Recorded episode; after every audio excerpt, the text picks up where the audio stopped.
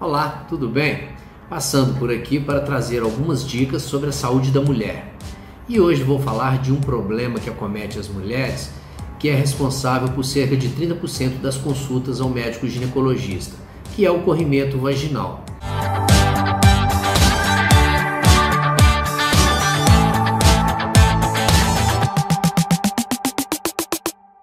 Basicamente, são três tipos de corrimentos.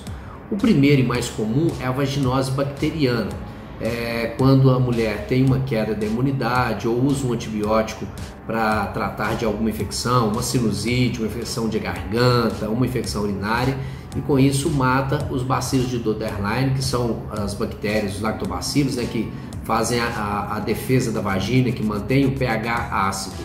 Então, alterando esse pH, essas bactérias patogênicas podem causar corrimento, principalmente a Gardnerella vaginalis.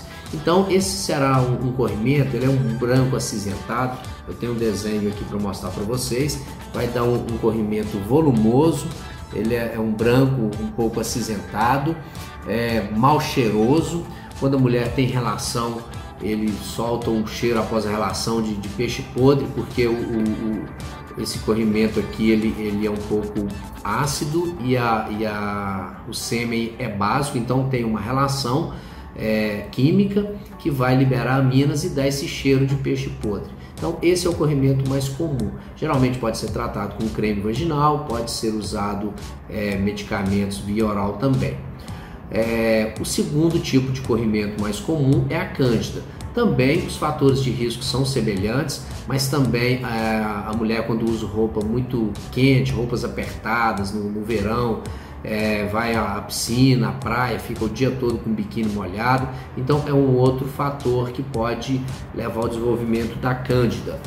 E a cândida ela tem uma característica, eu vou mostrar aqui para vocês também, é um corrimento leitoso, como vocês podem ver, um corrimento branco, pegajoso, ele, ele gruda nas paredes vaginais, dá muita coceira, incomoda demais a mulher, é, dá um cheiro, às vezes um cheiro forte, é, pode ferir, aí esse corrimento também é ácido, ele pode ferir a vagina por fora, a mulher pode sentir dor à relação, então traz um desconforto muito grande.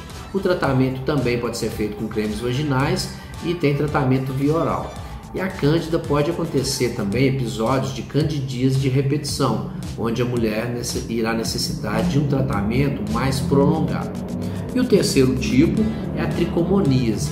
Este corrimento, diferentemente dos outros dois, ele é um corrimento de transmissão sexual. Nós chamamos de ST, uma infecção sexualmente transmissíveis. A cândida e a vaginose geralmente não são. São bactérias e fungos que fazem parte da flora vaginal. Este, a tricomoníase, não.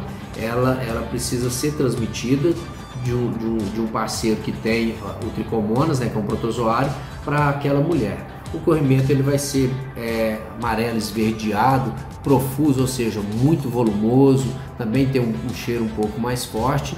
E neste caso é obrigatório tratar a mulher e o parceiro, porque se tratar apenas a mulher quando ela tiver relação, volta. Nos outros dois casos, no caso da vaginose e no caso da candidíase, nem sempre tem benefício em se tratar o parceiro. A não ser quando o parceiro apresenta queixas ou quando é um corrimento de repetição, às vezes vale a pena fazer o tratamento do parceiro. E outras orientações então que, que são importantes para se prevenir do corrimento é usar roupas mais largas, não ficar o tempo todo com roupa justa, dar preferência para calcinha de algodão ao invés de calcinha de lycra. À noite dormir sem calcinha é interessante também para evitar o surgimento de corrimentos. É, após a relação sexual, sempre que der fazer higiene, nunca fazer ducha interna, aquela ducha de injetar, seja qualquer produto dentro da vagina, não, não deve ser feito, então isso tem que ser evitado. É, e a higiene normal do banho. Tem alguns sabonetes, as pessoas perguntam, ah, sabonete íntimo, é, sabonete com, é, com odor é importante? Tanto faz, pode usar sabonete neutro ou qualquer outro sabonete, essas marcas, isso não vai alterar na questão do corrimento. Então, fica aqui hoje a dica de saúde para você, mulher, para evitar o corrimento. E quando apresentar o corrimento, procura um médico para se tratar. Um abraço a todos. Tchau.